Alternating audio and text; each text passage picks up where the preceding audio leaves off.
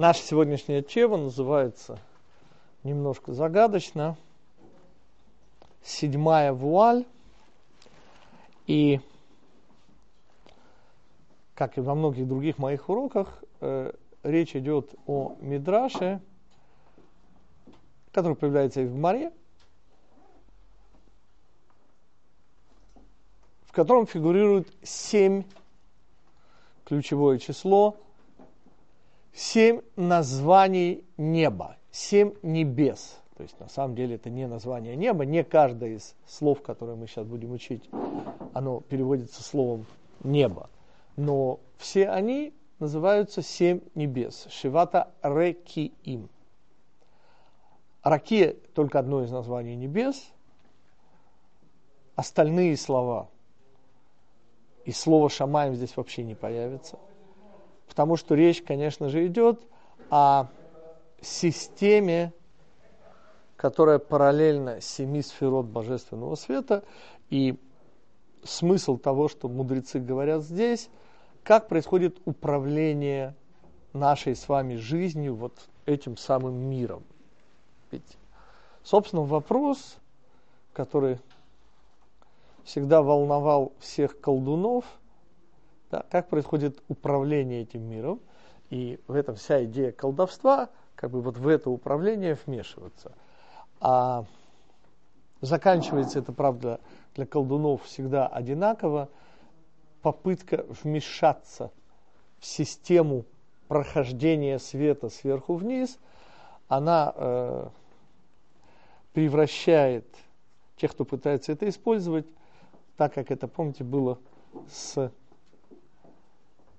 братом старика Хатабыча, помните, салам алейкум Амарчик, который не послушался старика Хатабыча, влетел на второй космической скорости, стал спутником Земли, и когда старик Хатабыч захотел при всей его непомерной гордыне сделать ему подарок на Новый год, дал ему разноцветные мячики, теннисные шарики, которые вот так вокруг него здорово, красиво вращались, то помните, что он сделал, не зная законов физики, взял такие маленькие и сделал ну, такую серьезную массивную шкалу, э, скалу, чья масса была значительно больше массы его тела, и в результате стал вращаться уже не вокруг Земли, а вокруг этой самой скалы. Это по поводу гордыни. А, собственно, как ни странно, но те, кто в кавычках или без кавычек занимается колдовством, обрекают себя ровно на ту же самую участь, поскольку пытаясь использовать законы духовности, оказываются придатками, приданными к этим законам. И в чем будет для нас с вами практический смысл? Как и всегда, когда мы рассматриваем систему из семи сферот, мы, благодаря самому пониманию того, что такое хесед, гвура, тиферет, неца, год, есот и мальхут, сможем понять, что вложили мудрецы, а мы сейчас увидим, они каждое из этих названий, из этих семи небес. При этом можем, может быть, вы помните, у нас была когда-то давным-давно тема семь небес счастья, десять небес счастья, десять уровней радости. Все эти расположенные по сферот системы говорят о разных вещах. То есть устройство то же самое. Это напоминает и стол, и стул, и слон сделаны из одних и тех же атомов. Но при всем при том, конечно же, спутать эти объекты мало возможно в этом мире. Ровно так же обстоит и дело, то есть все системы нашего мира, без всяких исключений, построены по четырехбуквенному имени Всевышнего или по десяти сферот, семи сферот, можно рассматривать и так, и так, и так. И потому всюду, где наши мудрецы используют семь, вот, э, семь объектов, то мы всегда, и я так всегда и поступаю, подставляем семь сферот, и вы сейчас увидите, что в результате получается. То есть, что я в результате хочу вместе с вами понять мы капельку поймем, что, собственно, такое духовное влияние, что это вообще такое, какое это имеет отношение к нам с вами, и что, что такое управление этим миром. Понятно, что ничего конкретного нам не светит, поскольку это не мой уровень, но хотя бы вообще попробуем увидеть. И мы уже начинаем, причем мы пойдем снизу вверх. То есть самый низ – это уровень, самый низ – это уровень Мальхут. Мы обычно говорим про Мальхут, царственность. Машиах еще не пришел, а следовательно, речь идет о чем-то еще не свершившемся. Но в данном случае, поскольку речь идет об управлении, то мы совершенно не используем здесь слово потенциал, а говорим просто о самом нижнем, самом, соответственно, близком к нам с вами сокрытии. Потому что, напоминаю, что такое сферот? Это постепенное уменьшение интенсивности божественного света. Вплоть до того, что мы уже ничего не ощущаем. И самое первое, а что мы сможем сейчас сказать, а почему мы ничего не ощущаем. И вот это наше первое слово, которое мы учим, вилон. Вилон – это занавеска. А. Что? Не понял. Я понимаю. Слово вилон означает занавеска. И спецификация мудрецов занавеска рейк пустота в смысле, что в отличие от всех остальных преград, задача вот этого самого последнего уровня, это уровень непосредственно связан с нами, элементарно просто скрывать и не давать нам чувствовать. Ну, конечно, речь идет о духовной занавеске, речь не идет ни о чем материальном.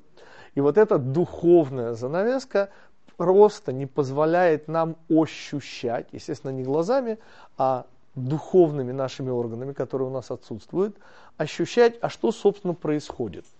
Аналогия – Ровно так же, как Луи Пастер в далеком там, 1840 каком-то году догадывается, хотя микроскопа еще не было, если я правильно помню историю науки, он догадывается о существовании микроорганизмов. Вот эти микроорганизмы, они существуют, он приходит к этому выводу, вовсе их не видя.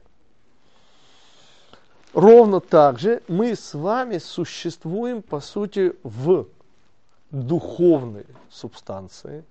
Ну, вспомните, хотя бы физики говорили об эфире.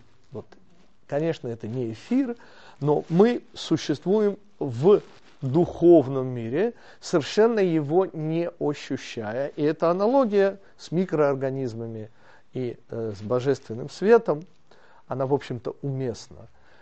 Что делает невозможным для нас ощущение божественного света?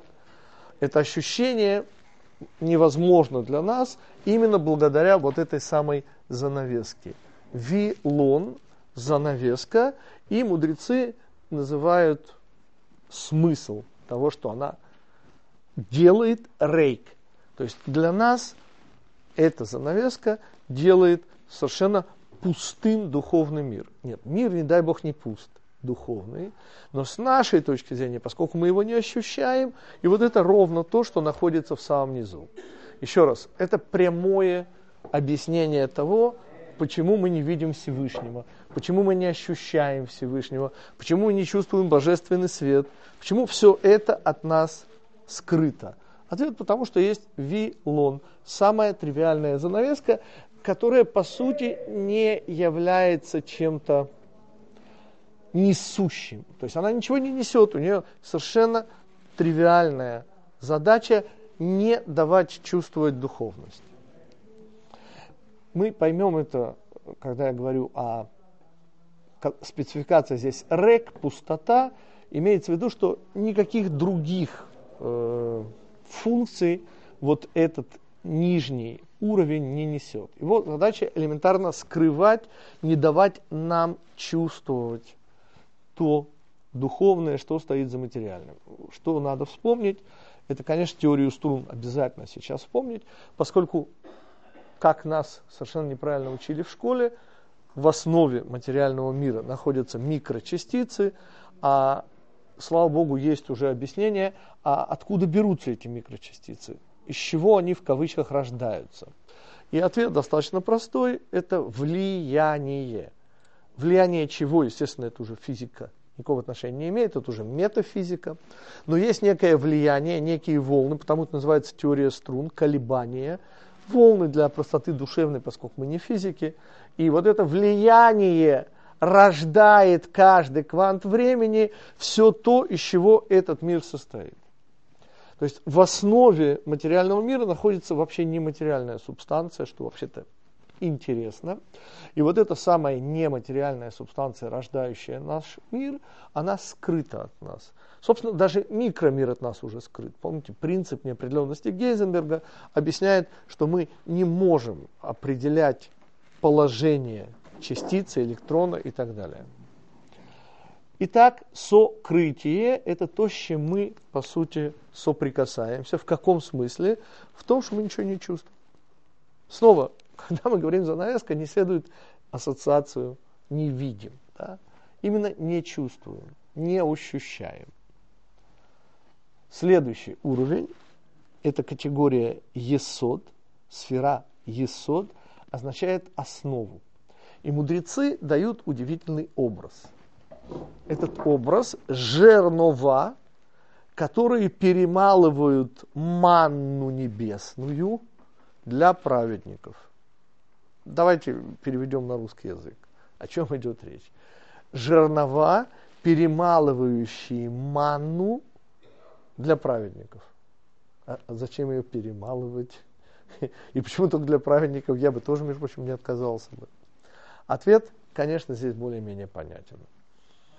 Это уже говорит Каббала. Каббала объясняет, господа, что все то, что мы ощущаем как удовольствие в этом мире, а удовольствия бывают самые разные, вплоть до самых неудобно выговариваемых, например, садист, патологический да, индивидуум, который получает удовольствие от мучений жертвы. Не дай Бог. Да. Но даже это божественный свет. Вообще, любое удовольствие, если мы могли бы видеть, если бы нам не мешал бы вилон, то есть если бы это не было бы от нас скрыто, то что бы мы увидели? Что за, ну так же как за любым предметом, никого ведь не удивляет, скрывается потенциальная энергия. За любой массой, простите, скрывается энергия, информация. Но мы сейчас про энергию. Вот так же и за любым удовольствием скрывается микродоза божественного света. Еще раз, божественный свет – это и есть, по сути, удовольствие. То есть, когда мы едим, от чего мы получаем удовольствие? От божественного света. А когда слушаем музыку, от божественного света. А любое удовольствие – это божественный свет. Этот божественный свет одевается в самые различные оболочки. От красивых идей до чего угодно в этом мире что дает человеку, и не только человеку. Животные, получая удовольствие, получают его ровно от того же божественного света. Понятно, что человек, как воспринимающее устройство, принципиально отличается от животного. Например, человек способен отказаться от удовольствия в силу каких-то нравственных и других причин. Требовать этого от животного глупо. Мы говорим, следовательно, о уровне, который перед сокрытием. Что такое перед сокрытием? Основа есод. Что лежит в основе человеческого существования? И тут снова можно вспомнить, помните, минимальное, вот минимальное счастье, меньше которого не бывает. И помните, как мы объясняли? Минимальное счастье – это удовольствие от надежды. Там, где нет надежды, человек не сможет жить. То есть у человека может не быть ничего. Но если у него отбирают надежду, это минимум. Это квант счастья. Меньше не бывает. Меньше это уже ноль. Меньше человек не сможет существовать. И когда нам рассказывают о том, что жернова да, перемалывают ман, ман расшифровывается в данном случае очень просто. Это то, что дает жизнь. Так же, как хлеб дает жизнь, так же и ман в духовном смысле, то, что питает. А что только праведников? Ответ, потому что все остальные, то есть мы с вами, получаем не вот эти микродозы, А то, что получаем мы, вообще настолько мало, что не имеет выражения вообще не только, вообще даже назвать это никак нельзя. Ну, представьте себе наносито. Да, вот эти жернова, это такое наносито для божественного света. И когда мудрецы говорят о измельчении, они говорят, что до праведников доходит самый мизер божественного света. Ответ, то, что доходит до нас, это уже то есть это уже невыразимо меньше того, что получают. То есть по сути живут только праведники в духовном смысле. И они живут, поверьте, очень бедно. Ну, в духовном снова смысле. Давайте повторим, чтобы мы... Слово шхаким на иврите, шахак, помните замечательное украинское слово хмарочос. Ну, хмара это не это самое облако. А, ну, небоскреб, тоже достаточно хорошее слово. Скрести небо, это, ну, ну реально смешно. А вот шхаким, это то самое слово. Шахук, да, есть смик шахук. Да, это стертое. То есть это именно... И когда нам говорят, что этот уровень э, уменьшения интенсивности божественного света называется шхаким, то речь конечно же, идет о намеке на то, что то, что доходит до праведников, господа, это, ну, даже слово ошметки здесь неправильное будет. Это вот именно наносито и то, что может пройти через это наносито. То есть, когда нам говорят про жернова и про то, что это измельчает, господа, мы даже представить себе не можем, насколько божественный свет, какая микродоза достается нашим праведникам. Простите, а что достается всем остальным? Ответ гурнышт мит гурнышт. То есть то, что мы с вами получаем, это, кстати, и объяснение сразу того, как построен выбор. Если бы мы хоть капельки, ну вот, ну совсем, вот просто даже вот капельку просто ощущ... Здесь еще ничего нет на уровне мальхут, помните? Здесь уже что-то есть. Вот здесь есть то духовное питание, та духовная подпитка, без которой праведники не могли бы жить. Ну, на что это похоже? Там, представьте себе, я не знаю, а, человека, для которого, не знаю, вся жизнь театр, хорошо? То есть для такого человека там не пойти на спектакль, не увидеть премьеру хотя бы раз в месяц, он просто жить не сможет. Есть такие люди. Люди увлеченные чем-то, вот просто растворенные. Это уже не хобби, да? это уже какая-то наркотическая зависимость. Так вот, мы говорим о чем-то куда более существенном. Наверное, это нужно сравнивать все-таки э, ну, с едой, наверное. Все-таки с воздухом это уж слишком, а вот еда это, это то, без чего не, нет и не может быть существования. Так вот, мы сказали, что на уровне нас с вами, обыкновенных людей, существование наше зиждется на удовольствие. И помните, минимальное удовольствие – это радость надежды. Меньше уже не бывает. Тот, кто, не дай Бог, лишен надежды, он не сможет жить вообще.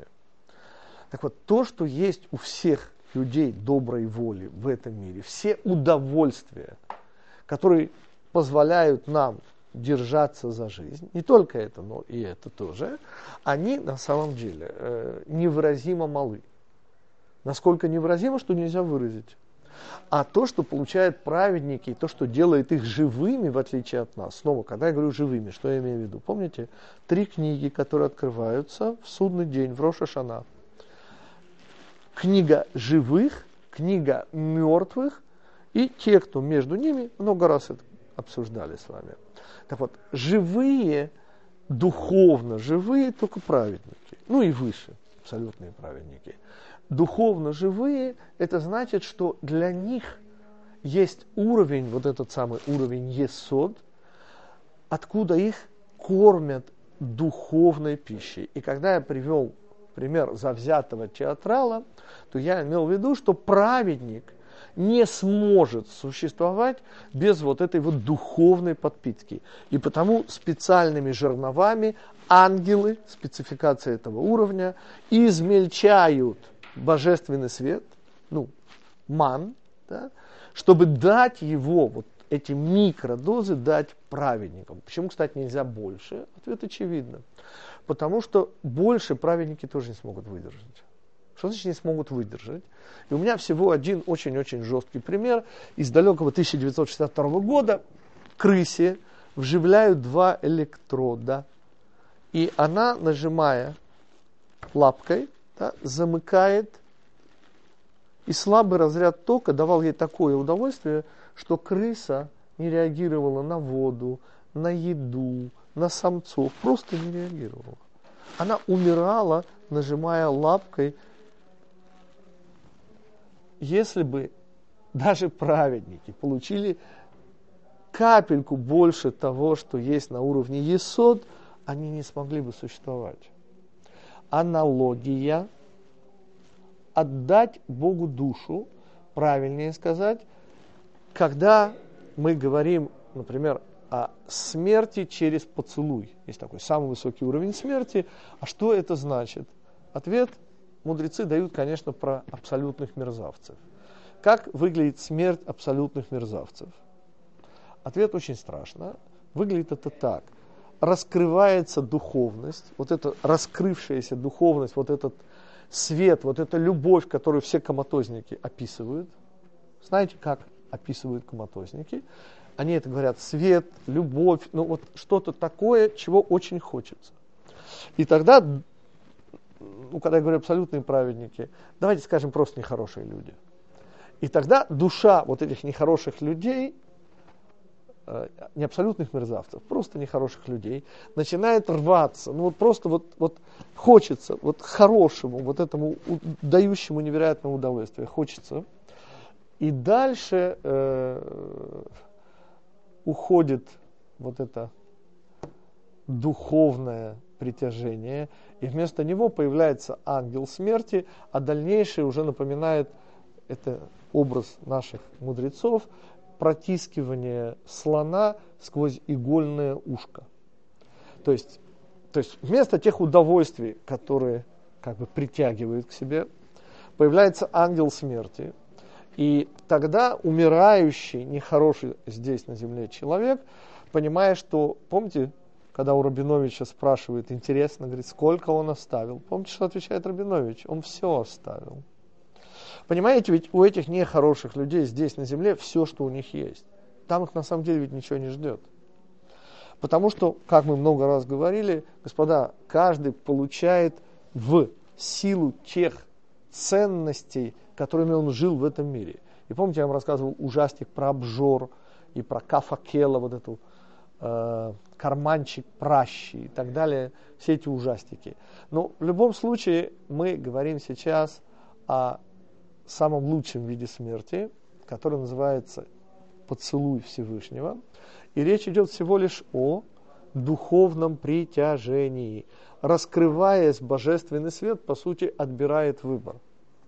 Вот так же, как у крысы, очень грубая аналогия, но в духовном смысле это настолько приятно. Ну, слово «любовь», слово «счастье», все самые лучшие человеческие слова, соедините их вместе и умножьте ну, настолько на много, что понятно, что жить, находясь в этом ограниченном пространстве, времени, теле, просто невозможно. И вот это прилепление к духовности, вот так выглядит идеал смерти. Наоборот, к сожалению, наоборот. И мы, следовательно, пытались объяснить, а чем питаются праведники в этом мире. Вот, вот этот самый уровень Есод, где измельченные минимальнейшие удовольствия, но чисто духовные. Снова, господа, когда мы говорим о материальных удовольствиях, Э, размер божественного света столь мал, он пренебрежимо мал. Ведь это, по сути, ответ на вопрос, вот как это может быть? Ну, божественный свет это, это желание, это любовь Всевышнего, это желание Всевышнего дать. Как же это, извините, может, э, не знаю, пропойца получать от стакана водки? Как наркоман от порции наркотиков?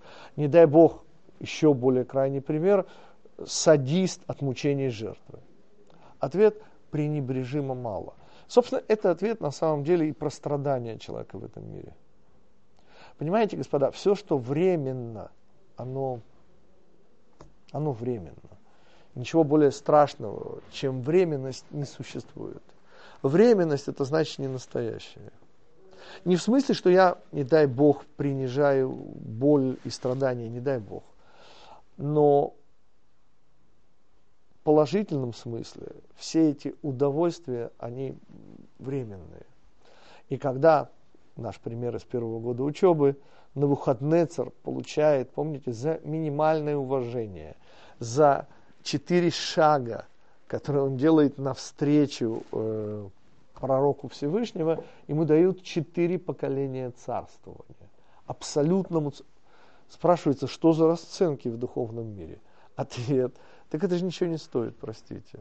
Все, что временно, господа, вообще ничего не стоит. И другая аналогия, если рассматривать этот мир как песочницу, а людей обязательно в белых панамках, которые из песка что-то там такое себе делают. И, и ради Бога, понимаете, из песка можно делать, хотите дворцы, хотите автомобили, что хотите. Все равно из песка. Вот эта идея временности. И снова, праведники, и потому был пример театралов завзятых, они живут духовными удовольствиями. Если лишить их духовных удовольствий, они жить не смогут.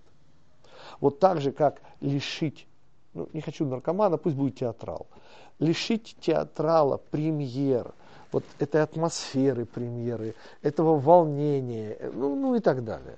Ну, короче, как театрал театралом. Не в смысле, что я хожу в театры, ну, бог с ним. Я достаточно много читал на эту тему. Насколько понятна идея минимальной духовности, доступной праведникам, исключительно с этой ступеньки. До этой ступеньки нам доступны даже наши духовные, в кавычках, удовольствия от идей, от идей Торы. Ну, выше уже не бывает, господа. Даже они находятся, извините, пустота.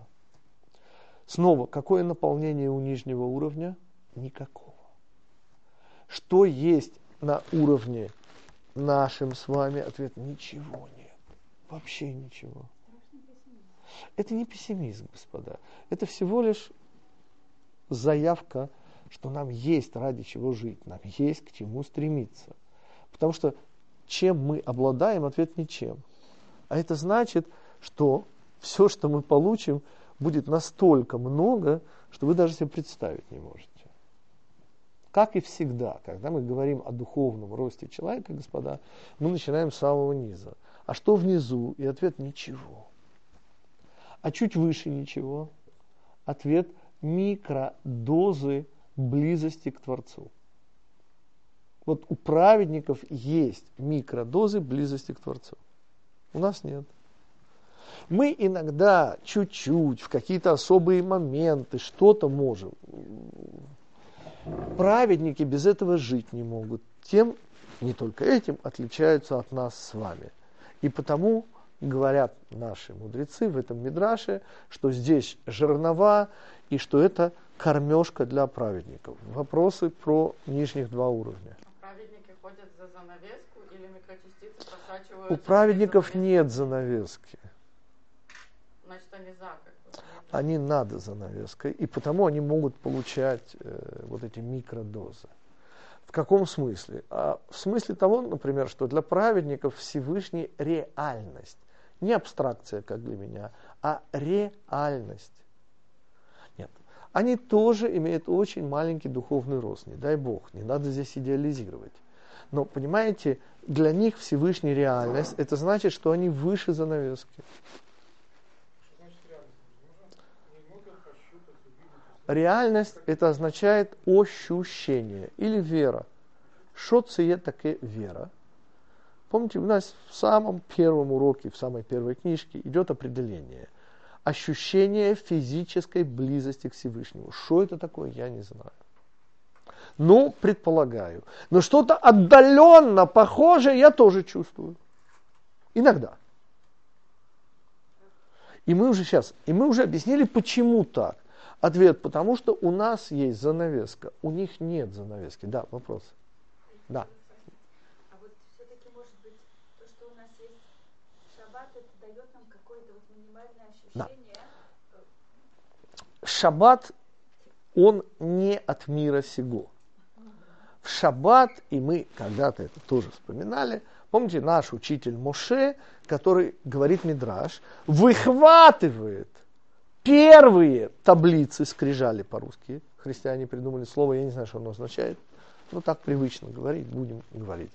Он их выхватывает, первые скрижали. Для чего? Это чтобы их разбить.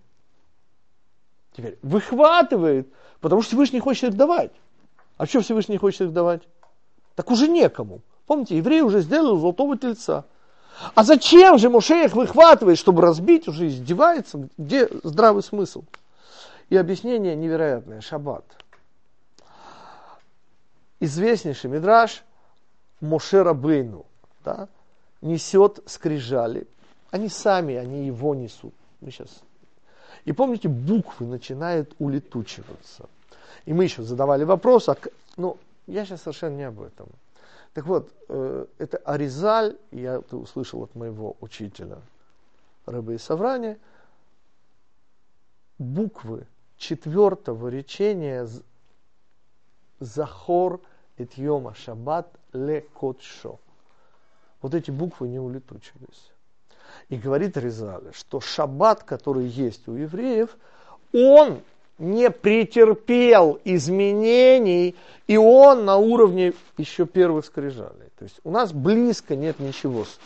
Но вот ради этого Моше шаббат в этом мире, потому что он не из этого мира, он до некоторой степени, но он снова, это же не настоящий шаббат, господа это некий духовный суррогат.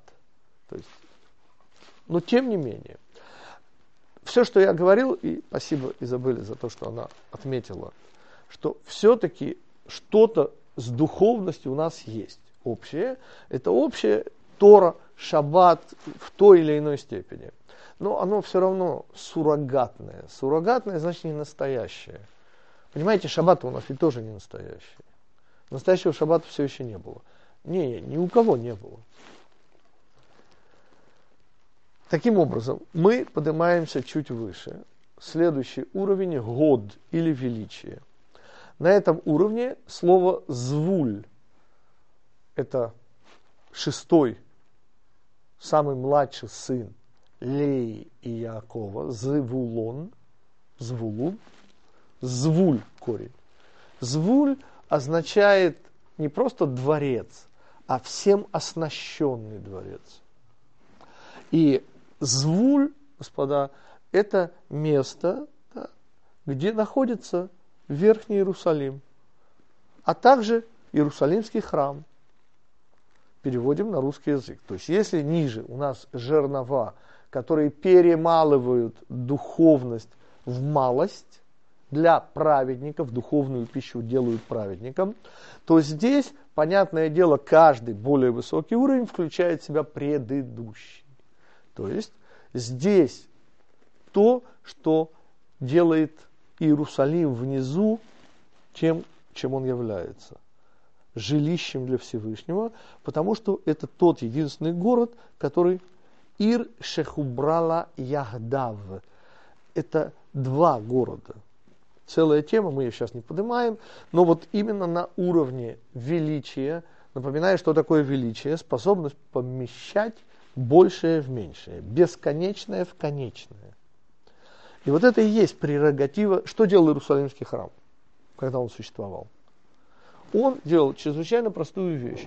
Помните, в первом храме на вопрос, где Бог, вообще можно было показать пальцем. Не, не на Всевышнего, на него нельзя показать пальцем. А на первый храм, отправившись куда, любой человек, что называется, без влияния его пола, возраста и расы, почувствовал бы присутствие Всевышнего. Во втором храме этого уже не было. Во втором храме присутствие Всевышнего надо было вычислять. Но он был вычислим. И это внизу у нас сделала вот эта верхняя часть Иерусалима, верхняя часть храма. Когда мы говорим о Кодыша Кудашим, о пограничной точке этого мира, пограничной. Это значит, что часть у нас, а с той стороны уже за граница. Что такое за граница? Духовный мир. Так вот, духовный мир, его влияние, его проникновение, его связь с нашим миром, это как раз и есть уровень год, уровень величия. Те, кто первый раз слышит слово год и величие, напоминаю, проще всего этот уровень понимается с помощью принцессы на горошине. Помните, девочка, не Настя, никаких справок о том, что она королевна, и, соответственно, никакой короны.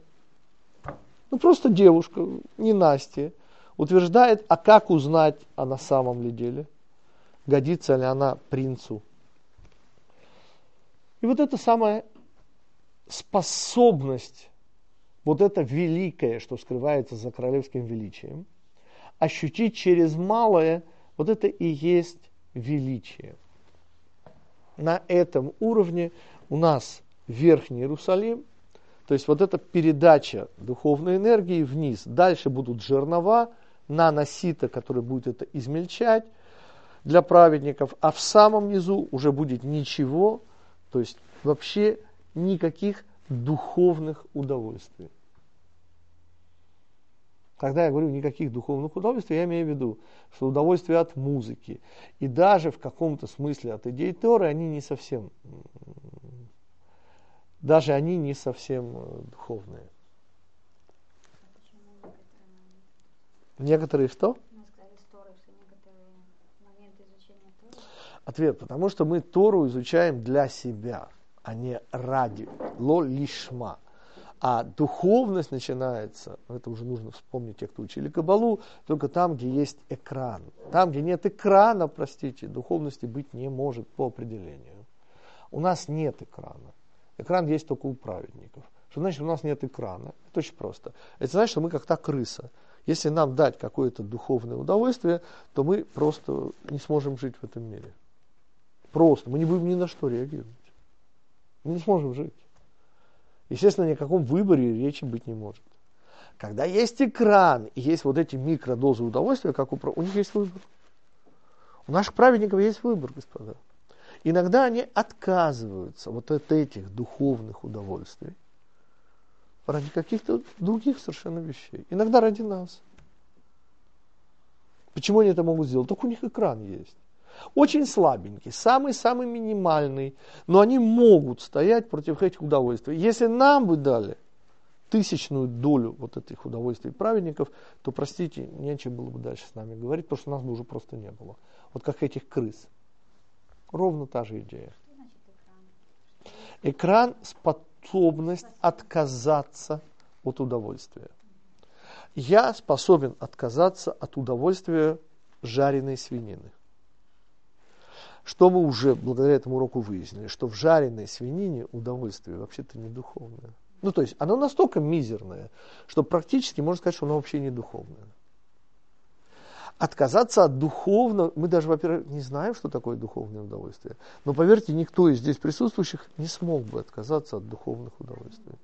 Они могут. Потому они праведники, а мы нет. Что-что? Задавайте вопрос, не стесняйтесь. Здесь все мало что знают, поверьте, включая меня. Так что можно не стесняться задавать глупые вопросы. Если честно, глупых вопросов не бывает. Тогда у меня такой вопрос. Да. Почему у вас урок сегодня такой страшный с самого начала? Прям? Господа, Во-первых, претензии к нашим мудрецам, а не к гитику. Я-то при чем? Я, извините, только объясняю вам сказанное нашими мудрецами. Но на самом деле урок не страшный все эти уроки, которые говорят, они говорят о нашем потенциале и о том, что нам есть ради чего жить, понимаете? Да, мы сегодня совершенно бедные, но мы в изгнании, мы царские дети в изгнании, понимаете? И вы смотрите на этого царского ребенка и говорите, вот это царский ребенок, посмотрите, как он одет. Господа, а вы посмотрите на будущее. А вы понимаете, что там, где он да, будет восстановлен в своих царских правах. Таки имеет смысл. Когда я говорю о том, чего у нас нет, я всего лишь говорю о том, что у нас должен быть аппетит на это. Вот и все. Здесь, не дай Бог, ни в коей мере мы ничего не, не опускаем сами себя, не дай Бог. Мы наоборот рассматриваем лесенку, которая ведет вверх. Понимаете, почему, спасибо в любом случае за ваш вопрос, господа, почему надо мечтать о храме? Я, нормальный эгоист, должен мечтать о храме. Но я же могу мечтать о каком-то там немыслимом удовольствии. Так, господа, это удовольствие больше. И о нем нужно мечтать, о нем правильно мечтать. Понимаете, мечтать о храме, мечтать об уровне величия, где вот это присутствие Всевышнего будет ощущаться здесь на земле. Об этом стоит мечтать, ради этого стоит жить. И, и понимаете, то, что я всегда говорю, нужно дожить до прихода Машиеха. Вот, вот потому что это будет настолько здорово, что мы даже представить себе не можем, как это будет здорово. Снова поймите, мы очень нищие сейчас. Но, но мы же принцы и принцессы. Мы просто сейчас нищие. Но если мы не отчаемся, понимаете? Если мы не поверим, да, если мы поверим в свое царское происхождение, нам есть ради чего жить. Еще выше, господа, находится Маон. Ну, Маон, по сути, обитель. Я не знаю, как по-русски, но я думаю, что самый правильный перевод слова маон будет обитель. А, что-что? Маон. Не, но в сегодняшнем иврите это используется много для чего. Но общий, общий смысл маан, ле маан. Маан – это просто место проживания. Э, и потому я перевожу это слово как обитель. И мудрецы дают следующее определение. Это то место, тот уровень, на котором ангелы, обычные, простые ангелы, потому что дальше будут необычные, непростые, поют хвалу Всевышнему и замолкают, когда евреи учат Тору. Вот так. Давайте посмотрим. Ну, с жерновами мы разобрались. С Верхним Иерусалимом почти не было вопросов. И здесь тоже более-менее понятно. А потому что какой смысл в существовании ангелов? Ангелы, кроме всего прочего, это те, кто отвечает за законы природы, вообще за устройство этого мира. То есть, по сути, это энергия и информация. Ну как? Есть биологические роботы, называются животные.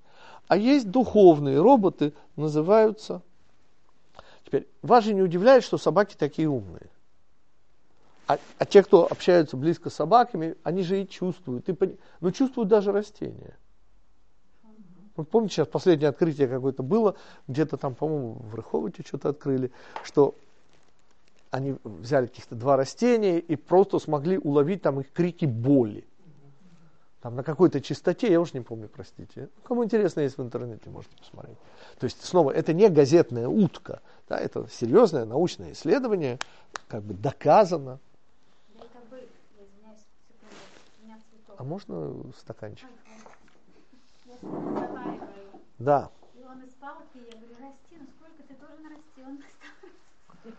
Господа, это, это вещи давным-давно собственно, у нас, у мудрецов это сказано. Чем отличается растение от камня? Ответ, у растения, спасибо, есть эмоции. Чего нет у растения и есть у животного? У животного добавляется интеллект. У растения нет интеллекта, там только эмоции. Понятно, что выше это человек, и понимаете, что человек отличается от животного вовсе не интеллектом, а выбором. Конечно, выбором. Нет, конечно, интеллектом, ну, интеллект это количественный, не качественный скачок. Так же, как и животное отличается от растения вовсе не тем, что оно больше чувствует. Дело не в этом. Больше. Животные чувствуют больше, чем растения. Но не этим они отличаются от растений. У растений нет интеллекта, у животных есть интеллект. У кого-то больше, у кого-то меньше, но из животных. И потому отличия, они всегда качественные должны быть.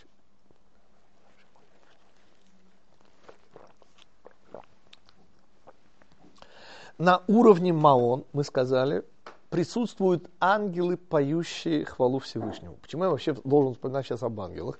То, что поверьте, что не все ангелы и не все свое, в кавычках, свободное время поют хвалу Всевышнему. Например, ангел, отвечающий за 9,81 ускорение свободного падения. Никогда не задавали совсем не физический вопрос. А почему ускорение свободного падения 9,81? А почему не 9,83? Не, ну... Не, ну, ну почему? Нет. Хорошо. Почему, почему постоянная Макса Планка, она вот это, а не... Почему физические законы этой вселенной такие, а не другие? Вот что я задаю за вопрос. Ответ, потому что они определены. Что значит определены? Это значит ангелы, то есть информация плюс энергия, вот и все. Господа, больше ничего и нет, простите, кроме информации и энергии. Информация это еще и структура, Ограниченность божественного света – это тоже информация. Как ограничивать, под кого ограничивать. И когда мы говорим про сферот, это тоже ограничение. Все ниже и ниже и ниже. Мы же идем, наоборот, снизу вверх. И когда мы говорим об изучении Торы, только единственное сразу, господа, это не наше с вами изучение Торы. Вот не то, чем мы сейчас занимаемся. Нет, это тоже замечательно. Но там идет, конечно же, речь о ради Всевышнего те, кто изучают не для себя, чтобы... Это лишма, конечно, имеется в виду уровень. И тогда замолкают ангелы. А что ангелы замолкают? Понимаете, что мудрецы хотят сказать? Ответ. Потому что существование ангелов, существование вообще всех этих уровней, они существуют только ради меня, ради вас. Их смысл только в одной единственной вещи. Вот эту любовь Всевышнего, да, передать на уровень, где мы, выбирая, где мы духовно взрослея, можем превратиться, вернуться из нищих в принцы. Вот, вот только ради этого это все существует. И этот урок, как и все уроки Торы, существует для одной единственной вещи. Чтобы напомнить всем нам, что мы с вами сами-то мы не местные, понимаете? Мы вообще не тутошние. И мы не только материальные. И мы от животных отличаемся вовсе не тем, что мы умнее. Потому что тот, кто увеличивает ум, понимаете, как сказал мудрейший из людей, что он увеличивает, только печаль свою он увеличивает. Понимая, сколь много он... Не... И чем больше ты знаешь, тем больше ты понимаешь, насколько ты ничего не знаешь. И, и какой же смысл тогда в знании? Ответ элементарно простой. Знание – позволяет нам увидеть себя маленькими да, и согласиться пойти в школу, которая нас и готовит сейчас. Мы подготовишки, нас готовят к школе. Но для этого нужно убрать самомнение. Один из смыслов вот такого урока понемножку убирать самомнение. По чуть-чуть, по капельке. То есть послушаешь так много таких уроков, и вообще будешь... Э, это не пессимизм, это убирание самомнения. Не надо о себе много воображать. Потому что нам всех, от, всем нам от двух до трех лет духовного возраста, мы сидим в песочнице, у нас белые панамки. В этом ничего нет зазорного. Если вы вспомните о том, что мы все, да, принцы и принцессы, так что в этом зазорного? Ну просто нам от двух до трех лет. А то, что мы о себе воображаем, ну мало ли, что вы, трехлетки такое могут себе вообразить. Итак, вечность. Снова, величие – это когда вы берете вечное и помещаете в рамки. А что такое сама вечность? Ответ – это хваление, которое поют ангелы, и замолкают, когда праведники учат Тору. А почему замолкают? Да потому что, господа, кому не нужны эти ваши ангелы? Если сидит еврей и учит Тору, кому нужны эти ваши ангелы? Нет, они нужны в смысле там 9,81 э, э, или там постоянная планка. Тут они нужны.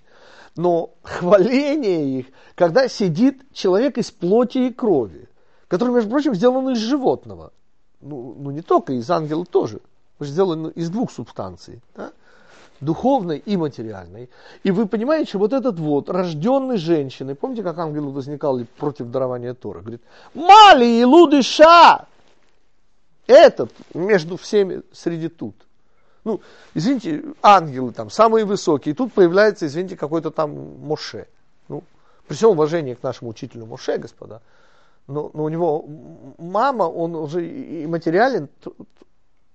Ответ, а ангелы никому не нужны, когда евреи учат Тору. Их хваления, не в смысле их действия не нужны, а их хваления, их восторги, они же дорогого не стоят.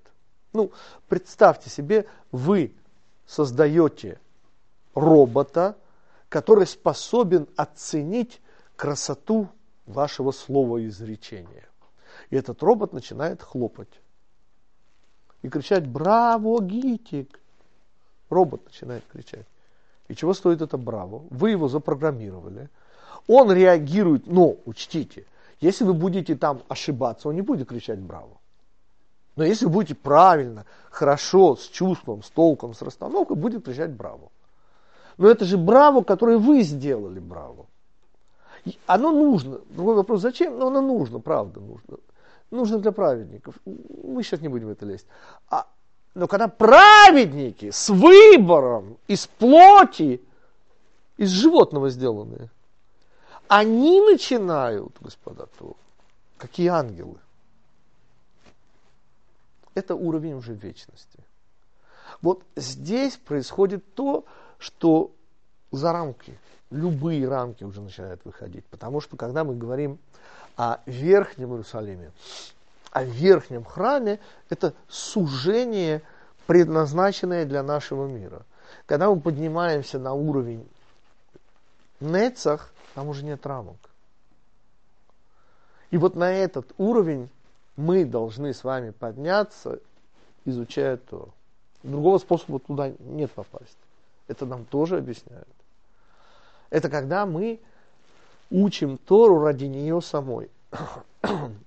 ради вот этого, вот этого ощущаемого нами желания Всевышнего нам дать. Следующий уровень называется махон. Я знаю, что в современном иврите это слово используется и как институт, и махон Вайцман и так далее. Господа, ну вспомним о настоящем. Знаете, какое однокоренное слово? Слово махон. Нахон. Не, не тот нахон, который в современном иврите имеется в виду основа. Махон, и в этом смысле нахон, тут еще и слово кивун будет из того же корня, это основа и еще правильное направление. И вот здесь на уровне э, истины, тиферет, тиферет я в данном контексте, это качество Яакова, нашего праотца, истина. И здесь весьма необычный, то есть меня очень удививший э, спецификация наших мудрецов. Значит, тут находится шелег убарат оцарот ладварим раим. Здесь находится дождь, ну не дождь, дождь хорошая вещь в Израиле, э, снег и э, град, да, и вообще сокровищницы плохих вещей. Что имеется в виду?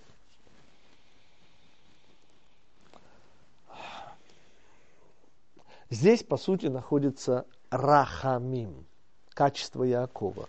А что такое рахамим? Это смесь суда, суд будет ступенькой выше, суда и милосердия. Про нас с вами, как это? это прообраз времени. Когда человек ведет себя непотребно, то, как вы знаете, ничего такого не случается. А только через некоторое время. Ну, например, человек начинает курить. Да? Но он же не получает сразу рад легких. Займет время еще. Что такое время? Ответ – отсрочка. Ну, еврей, извините, не про нас будет сказано, нарушает шаббат. И ничего с ним плохого не происходит. А про то, что у него нет шаббата, так про это он даже не догадывается. Он же никогда не пробовал, что это такое шаббат. Он думает, что шаббат это выходной день. А что такое шаббат?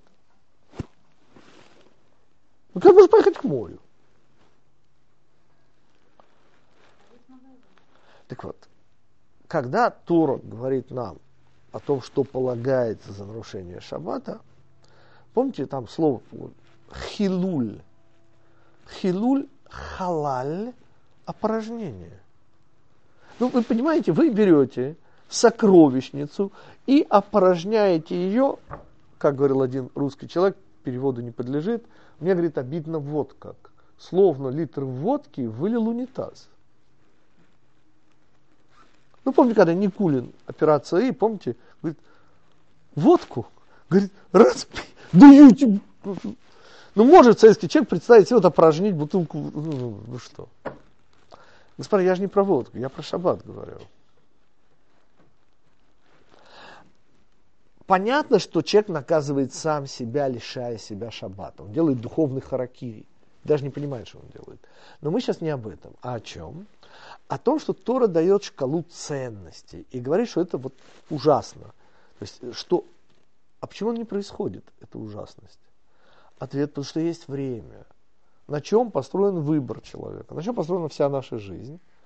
На том, что время, господа, разделяет Время – это расстояние от желаемого до действительного. Или от нежелаемого до действительного. Ну, например, всякий, кто курит, вовсе не желает рак легких. И другие раки, правильно? Ответ – вопрос времени. Вопрос времени. Время – это расстояние между тем, что мы делаем, и тем, что получается. Нет, когда хорошо делаем, так слава Богу. Но тоже не сразу, иначе бы выбора не было. И вот эта идея рахамим. Рахамим это отсрочка, господа. Понимаете, специально на вот этом высочайшем уровне, это уровень истины, что для нас приготовлено. Сокровищница плохих вещей. В смысле? Мы говорим об истине и о тех вещах, который на самом деле показывают нам реальность. Вот эти вещи, этот уровень должен быть приготовлен. Он выше, чем вечность, потому что вечность, в кавычках, это беспредел, просто нет никаких границ. И, но еще выше этого милосердие. В чем милосердие выше, чем вечность? В том, что оно позволяет тем, кто в самом-самом низу, карабкаться наверх. Понимаете, вечность – это как маячок, который нас тянет. А вот уже милосердие, время и выбор – это уже веревочная лесенка. Это еще выше, чем маячок. То есть вечность – это то, что нас привлекает. Ну, помните, мы с вами учили изумительную строчку «И к мужу» учили? «Влечение твое» Перед Рошаной мы успели учить эту строчку? Берешит. Ну, помните, сказано в нашей Торе. Ну, женщина, вы сейчас проснетесь. И к мужу влечение твое, и он будет, прям так переводят, властвовать над тобой. Я, как мужчина к мужчинам, и где вы этих женщин видели? Ну, хоть одну мне такую. Ну, я же не прошу много. Ну, дайте мне хоть одну, которая будет ко мне тянуться и, и, и, и, и слушаться.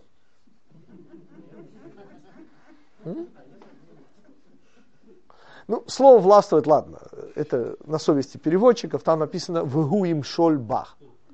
Имшоль все-таки это не властвовать, а управлять. Ну, управлять тоже, я, я согласен на управление. Я же чего? Я же не султан, мне достаточно управлять. Зачем мне властвовать?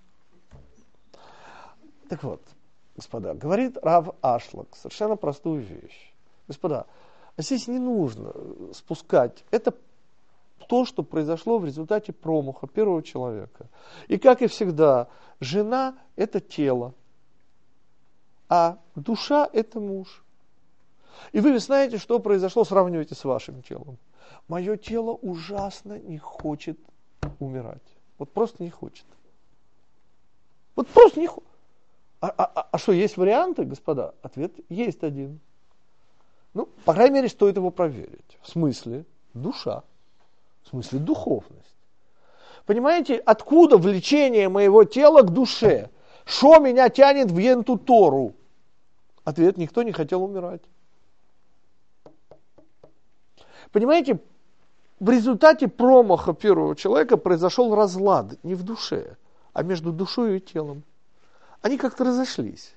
При этом пострадало тело, потому что душой как бы... Ну, тело не хочет умирать, но, но, но, но, но тело, когда я говорю тело, кстати, я не имею в виду только рога и копыта, да? Я в особенности имею потрясающий божественный человеческий разум. Ну, как это может быть, что, что конец? Ну, ну, это, неправ... это несправедливо. И согласитесь, что мое тело естественно тянется, а какие варианты? Откуда все эти секты, откуда все эти религии? Помните, товарищ Фридрих Энгельс давным-давно объяснил, что уязвимость человека, вот вам религиозное чувство. Уязвимость. Но мы не владеем, простите, ситуацией. Мы уязвимы. Отсюда религиозное чувство. И товарищ Энгельс абсолютно прав. Вот в этом вопросе. Дальше. Итак, мы уже поняли, почему к мужу влечение твое. А, а что? Я же не хочу умирать. И потому я ищу какие-то духовные костыли. А дальше нам говорят, что делать-то?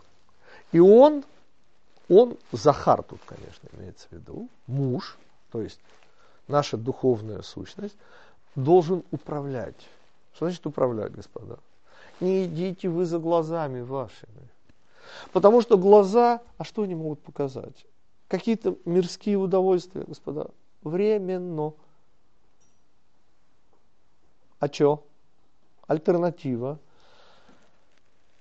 Дайте душе устанавливать цели. Вот то, чем мы сейчас занимаемся. Понимаете, мы да, с помощью душевно-духовного устанавливаем цели. Что такое управление? Господа, помните, как прапорщик, которому удалось вслед за Альбертом Эйнштейном соединить пространство и время? Помните? Который скомандовал «копаем от забора и до обеда». Слушаться надо, прапорщик. Цели должны устанавливать не прапорщики, не мозг. Потому что какие цели может мозг устанавливать? Ну, в смысле, там словить кайф или там словить кайф? Какие еще могут быть цели?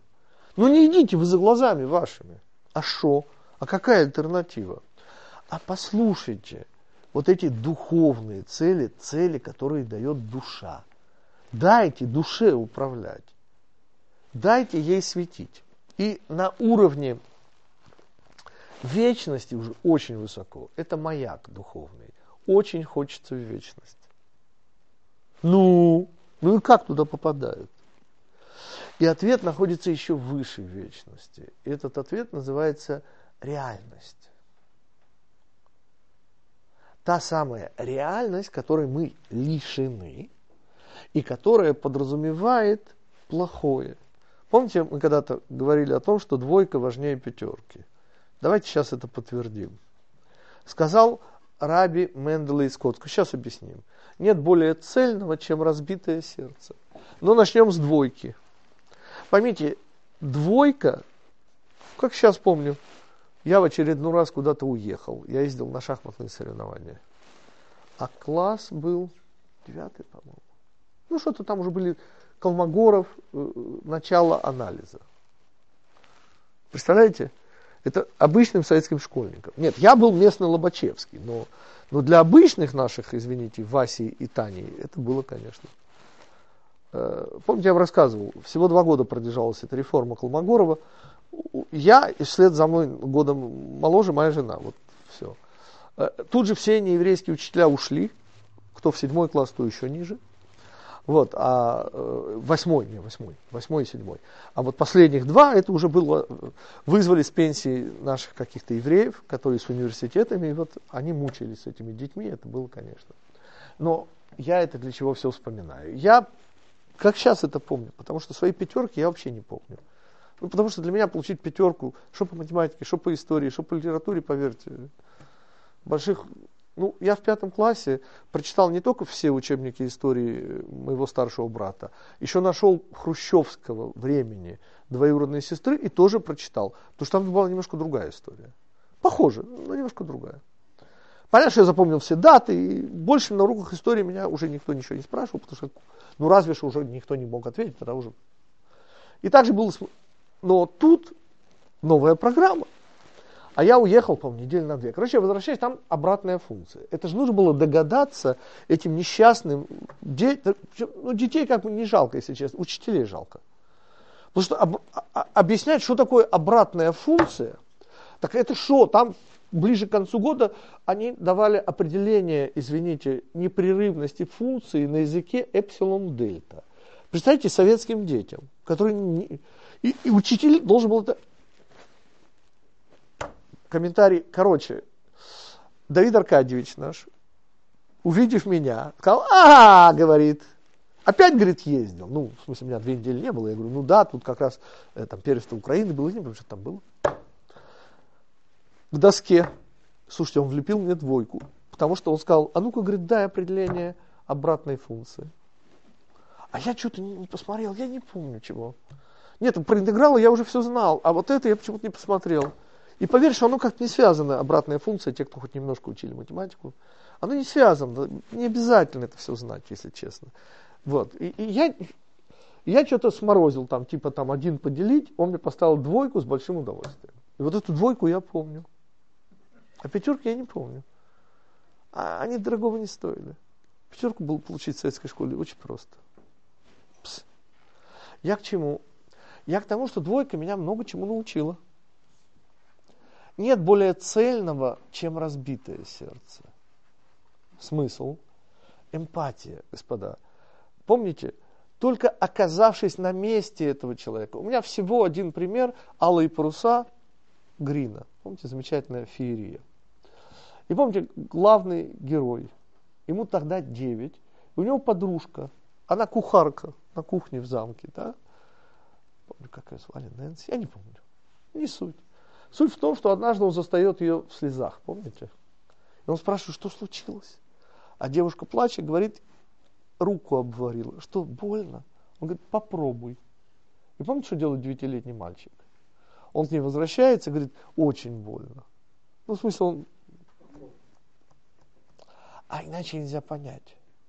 А вы не можете понять чужую боль, если вы сами ее не испытываете. И тогда оказывается, что двойка важнее пятерки. А двойка больше учит нас. И оказывается, что выше вот этой вечности, выше, чем маяк, который нас притягивает, выше вот всех этих совершенно безграничных удовольствий, счастья и любви, еще выше, господа, как ни странно, жесткая реальность.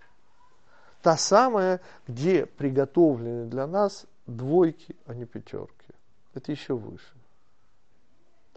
Мы поднимаемся практически сейчас на самый верх. Нас еще ждет еще верхняя ступенька. Ну, простите, а что уж выше истины? И ответ выше истины ее заслужить. То есть, что может быть выше двойки, Ответ, вытекающая из двойки, пятерка.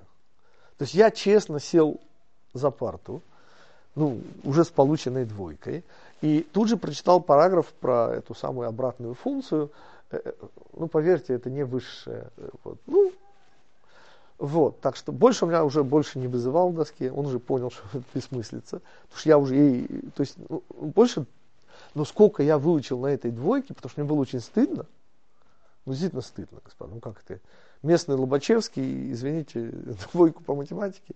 Да у меня в жизни двоек не было, никаким предметом. Даже физика, которую я совершенно не знал, и химию, которую абсолютно не любил.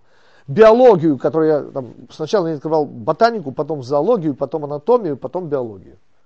Вот эти, вот единственные учебники, которые вообще никогда не открывал. Ты не принципиально За счет общего развития. Свою четверку я получал. Мы говорим о чем? Мы говорим о том, что еще выше пятерки, э, выше двойки заслуженная пятерка. категория суда. И здесь на уровне ракия. Ракия – это последняя занавеска. Помните, ракия – это когда Всевышний разделял верхнее и нижнее. Если внизу находится занавеска, вилон, которая просто не дает нам ощущать ничего духовного, то то, что отделяет вообще верхнее, то есть желание, любовь Всевышнего от всего нижнего, вот это называется ракия. И на этом уровне у нас находятся, помните, я говорил об обычных ангелах, которые работают, информация. Здесь офаним усрафим, сарфея койдыш. Господа, здесь находится заслуженность, категория суда. Что такое категория суда и при чем здесь заслуженность? Для чего вообще существует суд Всевышнего? Ответ, что вы даже не сомневались, для одной единственной цели, чтобы нас оправдать. Не понял. Объясняем, господа. Оправдание – это заслуженность того, что у вас есть. Вас обвиняют, что вы вор, вас оправдывают. Знаете, что это значит? Что вы ничего не украли. Все, что у вас есть, ваше. Когда мы говорили о двойке, которая выше пятерки, то мы говорили о выученном уроке. Мы говорили об истине. Но когда мы говорим о суде, это еще выше. Это уже не просто выученный урок, это заслуженность. Вас не в чему придраться. Ну, понимаете, меня не вызывают по всем этим предметам, как математика, история, литература, потому что какой смысл?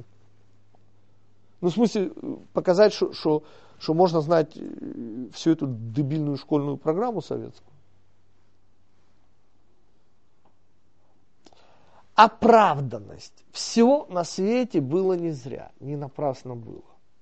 Это выше не только вечности, это, это выше истины, это называется заслуженность, категория суда.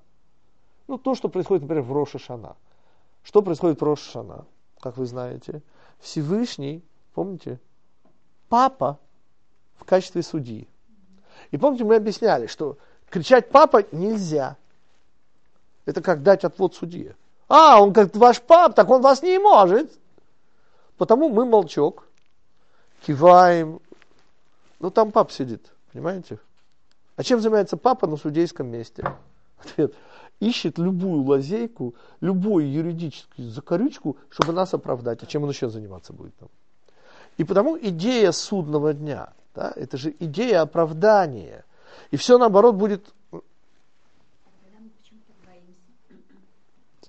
Господа, потому что сама атмосфера суда, само то, что вы, да, папа, но он в судейской мантии, но все настолько серьезно, что он же всех засудит. И, и, и тебе просто повезло, что это твой папа.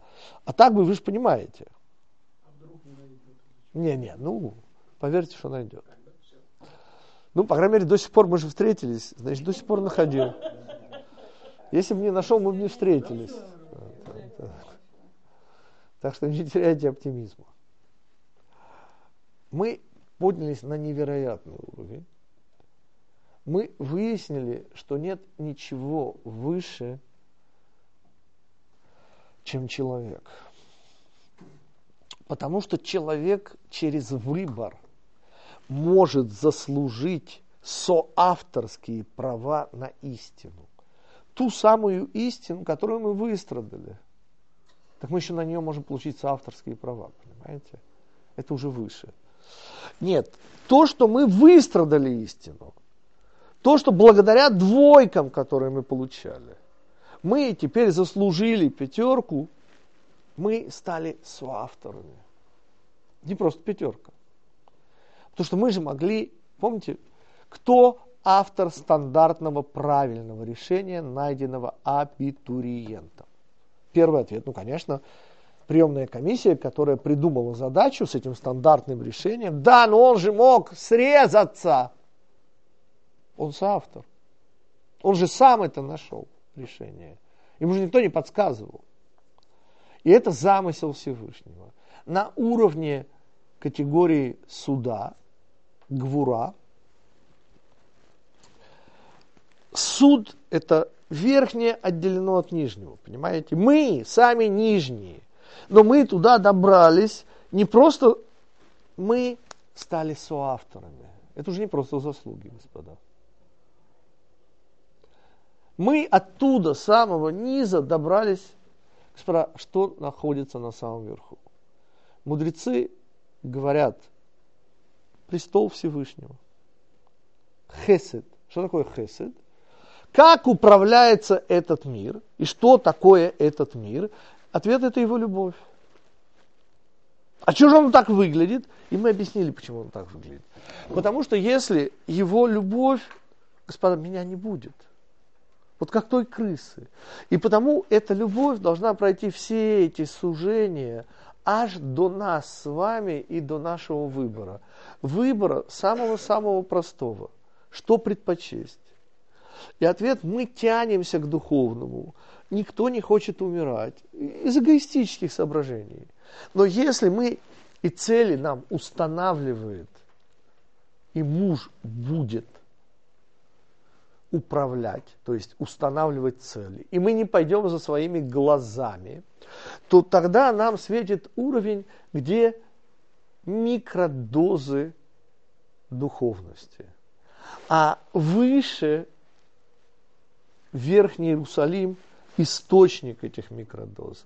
А еще выше – это правильность направления. Это, это то, что нас притягивает. Слово «маон» э, обитель, обетованность, в смысле то, что нас ожидает, бескрайность и безграничность – а еще выше, вот это было наше удивление, двойки.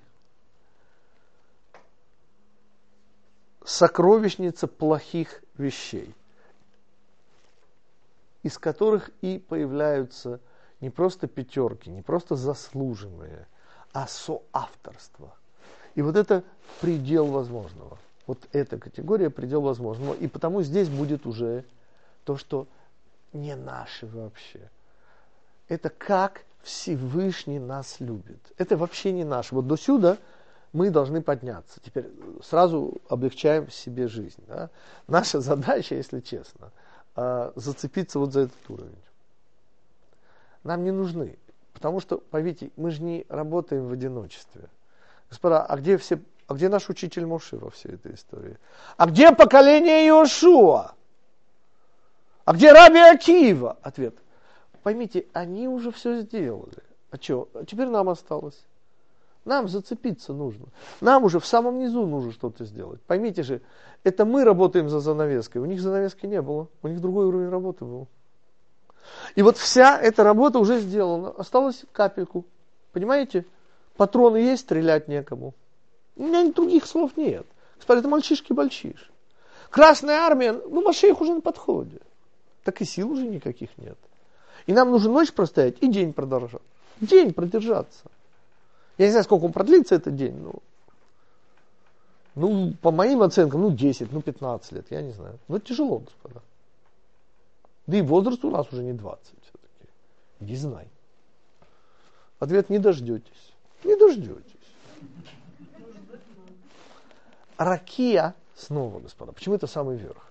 Потому что это, вот выше это уже это уже любовь, это уже все, ну это не Всевышний, Всевышний, но это уже его любовь, которая здесь это переходные состояния аж до нас. Ракия это то, что отделяет все нижнее от всего верхнего. И наверху мы ожидаем престол Всевышнего как раз понятно. То есть если здесь идет сжигающие ангелы, категория суда, то есть то, что меня не сожгла материя, то, что я не растворился в суете, это моя заслуга. Это мое соавторство с Богом, на секундочку. Выше ничего не бывает. То, что находится выше, это уже его, а не мое. И хесед, в отличие от всех остальных вещей, он уже граничит, это просто его любовь. А какое же мы имеем отношение к его любви? Во-первых, мы адресаты. Но здесь чуть больше. Сейчас услышите. Самое главное. Что здесь? Аравод. Вы такое слышали? Аравод, плакучие ивы. Что ивы? Отвечаем, жажда. Господа, что нашего в творении? Ответ – эгоизм. Всевышний, который хочет дать. А в чем нуждается Всевышний? Он же абсолютен, понимаете, у него нет недостатков. А единственное, в чем он нуждается, чтобы кто-то хотел взять то, что он хочет дать. Потому что если вы даете, а никто не берет, понимаете, почему неуловимый? Ну почему Джо неуловимый? Так он сто лет никому не нужен. Кто же, кому же нужен? Потому неуловимый. Сто лет никому не нужен. Господа, только оцените. Наверху находится Ива. Почему Ива? Потому что в нашем жилище номер два, у нас сейчас жилище номер три. То есть мы начали 48 метров, потом 95 метров, 160. Ну, мы, слава богу, росли. Так что я хочу сказать. На нашем второй квартире наш сосед, этажом выше, посадил иву. Ну, элементарно, чтобы не ходить там, а каждый раз перед праздником Суккот обрезали все веточки, он даже немножко зарабатывал. Ну, дети, он сам. Слушайте, что было дальше. Не прошло и двух лет. У нас во всем доме ива оказалась, пришел инсталлятор, откопал, протянула корни, пробила ржавую старую водопроводную трубу и туда корнями. Не, вы такое слышали? Это ива, господа, это не шутки. Она на 10 метров, может больше. Я, извините, не ботаник, и помните, ботанику в пятом классе не открывал, так что не могу вам. Но мне уже рассказали, что ива – это потрясающая вещь. Это не только жажда, это не только тянет воду из откуда только может. Она ее еще и дает. Вот вы будете смеяться, но мне рассказали, что ива, это я как ботаник ботаников, что оказывается ива испаряет воду через листья. И вокруг нее все питается от ивы. Вот такой, я такой, я всегда ива плакучая. А что она плакучая, знаете? Потому что она воду испаряет. У нее, как слезки на листиках, вода. А нафига она испаряет? Она питает все вокруг находящиеся растения. Это категория хесед. Понимаете, когда мы говорим о любви, то это его любовь к нам. Все остальные сферот, они одноплановые. Это двойственное. Она и нашим, и вашим. Она комплексная, эта сфера. И, господа, во-первых, мы-то здесь при чем? Ответ жажда. Господа, мы же эгоисты. Ура! В смысле? В смысле, что смысл существования человека. Вот понимаете, ангелы вообще не эгоистичны. Ответ, а нафиг они нужны. Ответ, они выполняют какую-то роль, потом исчезают, это неинтересно. Так же, как животные. Ну, кому интересны киты и прочие дельфины? Ну, ну что-то они там резвятся и резвятся. Когда мы говорим о цели творения, мы говорим о жажде. Желание Всевышнего дать подразумевает адресата, то есть желание взять, жажду. С чего начиналась наша образовательная программа? Помните, Ладовикова, Ариоста, 15 столетие, классик. Ну, то есть, когда ему, помните, сосед-помещик присылает бочонок с вином, тот отвечает двустишием. Ты прислал мне вина, но вина своего мне хватает. Хочешь мне угодить? Жажду пришли. Так вот, жажда – это наше соучастие. Только вы понимаете, что такое самый высокий уровень? Это когда, я даю всего один пример. Мне заняло более 25 лет его придумать, но я его придумал. Пример вот какой. То есть, когда вы начинаете знакомиться с иудаизмом, то, то вам рассказывают, что главное, чтобы человек был хороший, что вы должны стать все такие праведники, праведники, прямо такие с крылышками и с нимбами.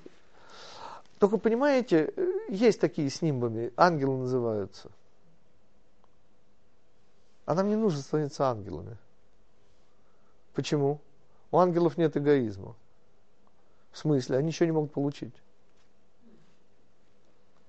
А вот это уже интересно. А, а, а с другой стороны, если мы получаем, а Всевышний дает, так мы же, извините, противоположны. Ну, в духовном-то нет расстояний. И пример звучит так. Вы безумно голодны. Ну так, не в смысле умираете с голоду. Ну там, не знаю, ну часов 8 не кушали так. Ну 10 так. Ну, чтобы прочувствовать. Дальше, в вашем кармане вот такая толстая, пусть не будет 500 евровые бумажки, потому что их не разменяют, да? Ближе к 200 евровые бумажки. Ну, много, ну просто. Теперь они не подотчетные, они не бюджет, ну просто вот. И по дороге к вашей маме один за другим глад кошер ресторана. Вот меня недавно затащили год тому назад в Торонто. Индийская кухня. Лев, ты такое слышал? Глад кошер, индийская кухня. Этими евреями не соскучишься. А пустохолойность. Но дело же не в этом, а в том, что вы очень голодны, и у вас один за другим, и у вас этих денег, ну, просто дальше.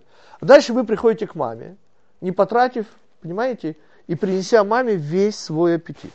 Дальше. И дальше вы у мамы начинаете ну, естественно, с аппетитом.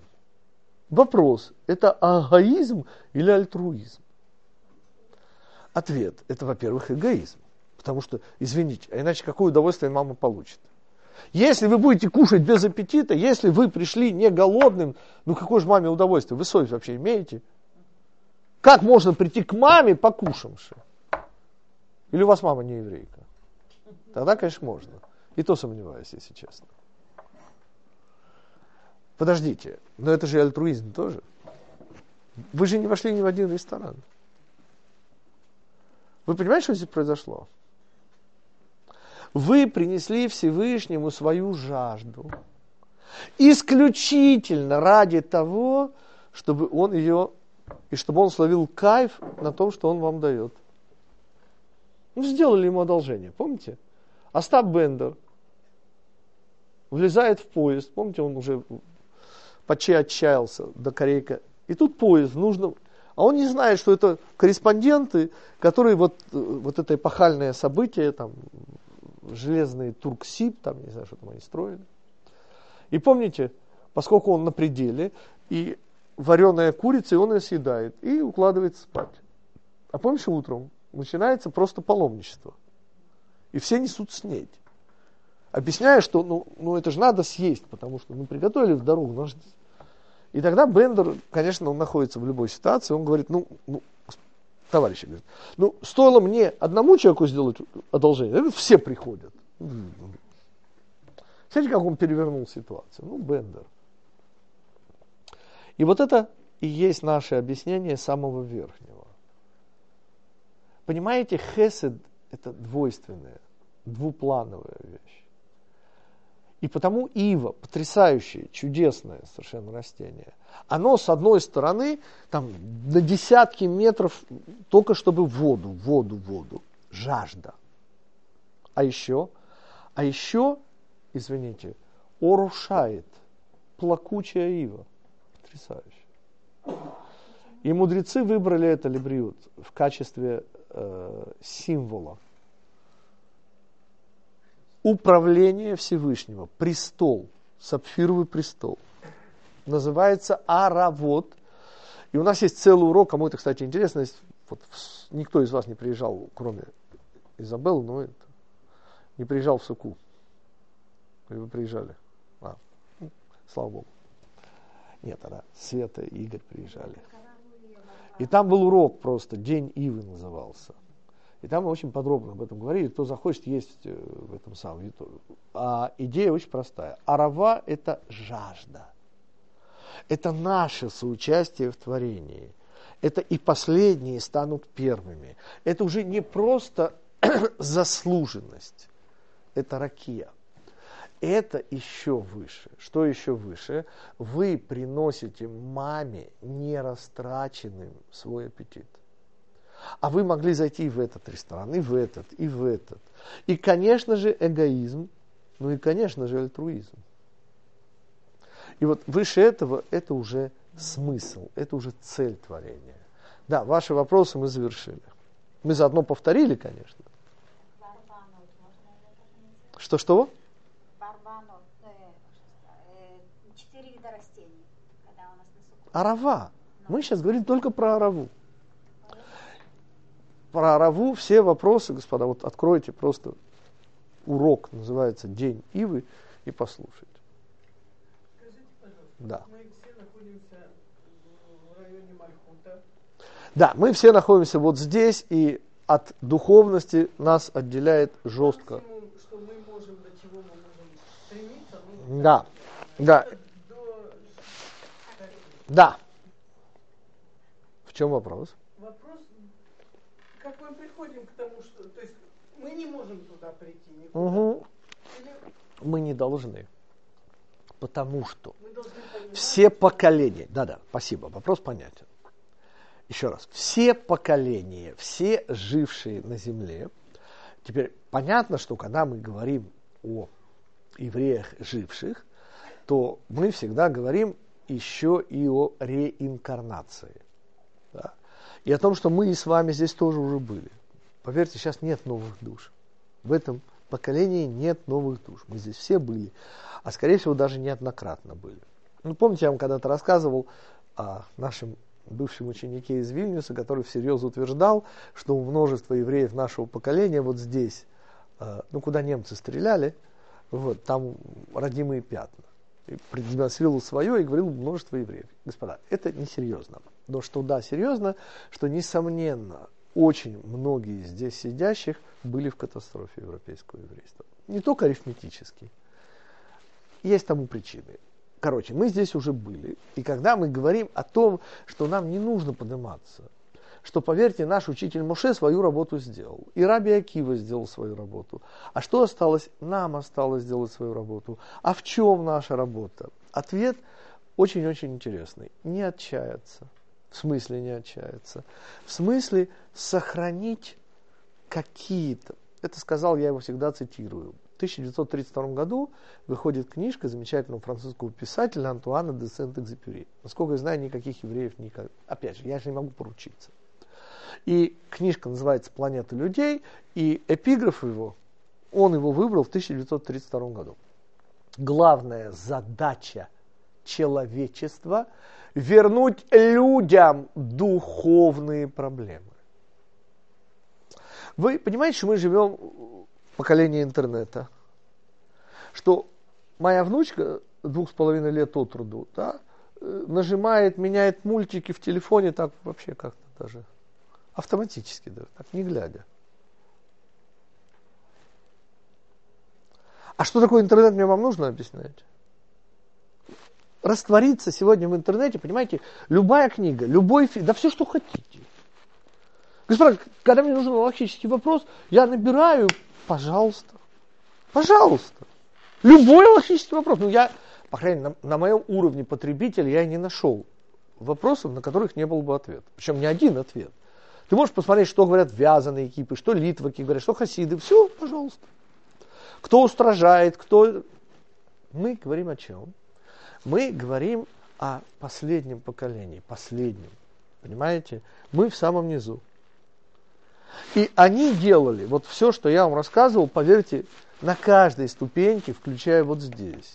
Ну, по крайней мере, здесь Раби Акива, поверьте. Вот Раби Акива находится здесь. А нам не нужно туда, мы туда не можем. Да у нас и сил на это. И нам нужно за Раби Акиву зацепиться. Через кого? Через тех, кто ниже. По сути, мы должны зацепиться за ступеньку праведников.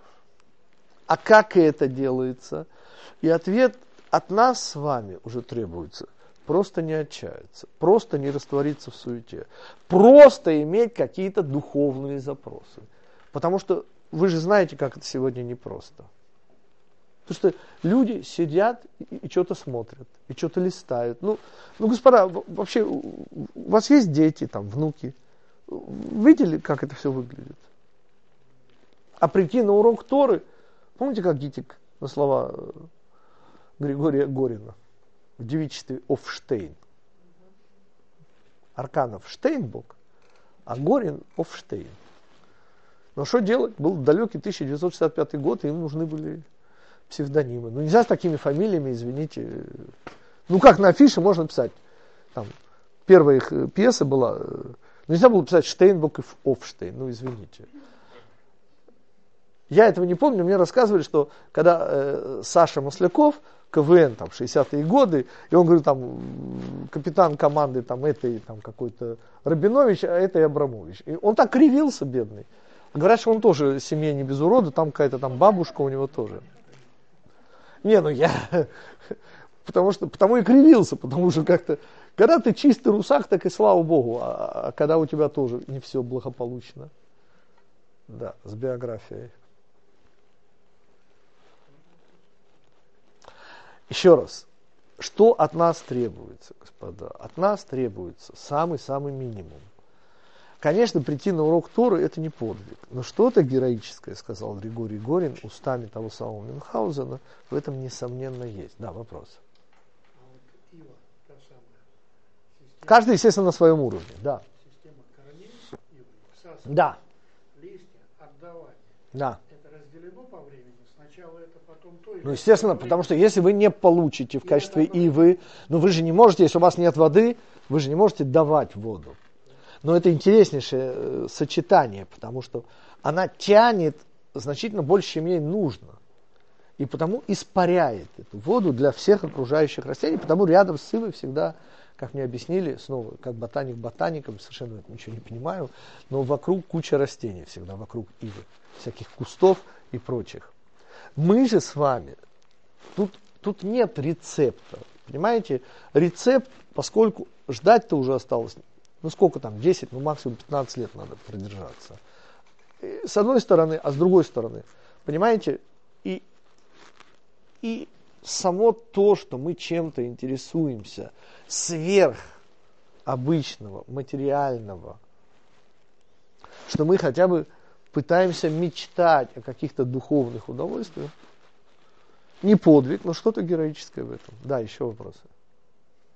Окей, господа, этот урок, я, я извиняюсь, как бы, ну просто, поскольку мы уже не первый раз встречаемся, то я позволил себе как бы такой урок сделать. Ну, конечно, если вы все наизусть, э, у вас от зубов бы отскакивало все эти слова, там, хесед, гурати, ферет, неца, годы, сот, мальхут, то было бы вам проще, конечно, это слушать. Но, но даже, даже не зная все эти слова, все равно этот урок, он более-менее доступен. И снова его смысл в том, чтобы мы понимали, что выше, а дальше. И на самом верху просто наши абсолютные праведники. Наши заслуженные евреи. Мы с вами не заслуженные, но тоже евреи. Мы из одной мешпухи. И потому наша задача зацепиться вот за уровень, ну не ограничиваться этим миром, ну совсем уже просто. Потому что сами мы не местные. Да. Хорошо, господа. Тогда, даст Бог, через две недели будет урок куда более... А, а через две недели у нас что? У нас уже... Ха... 8 января. А, нормально. День рождения моего брата.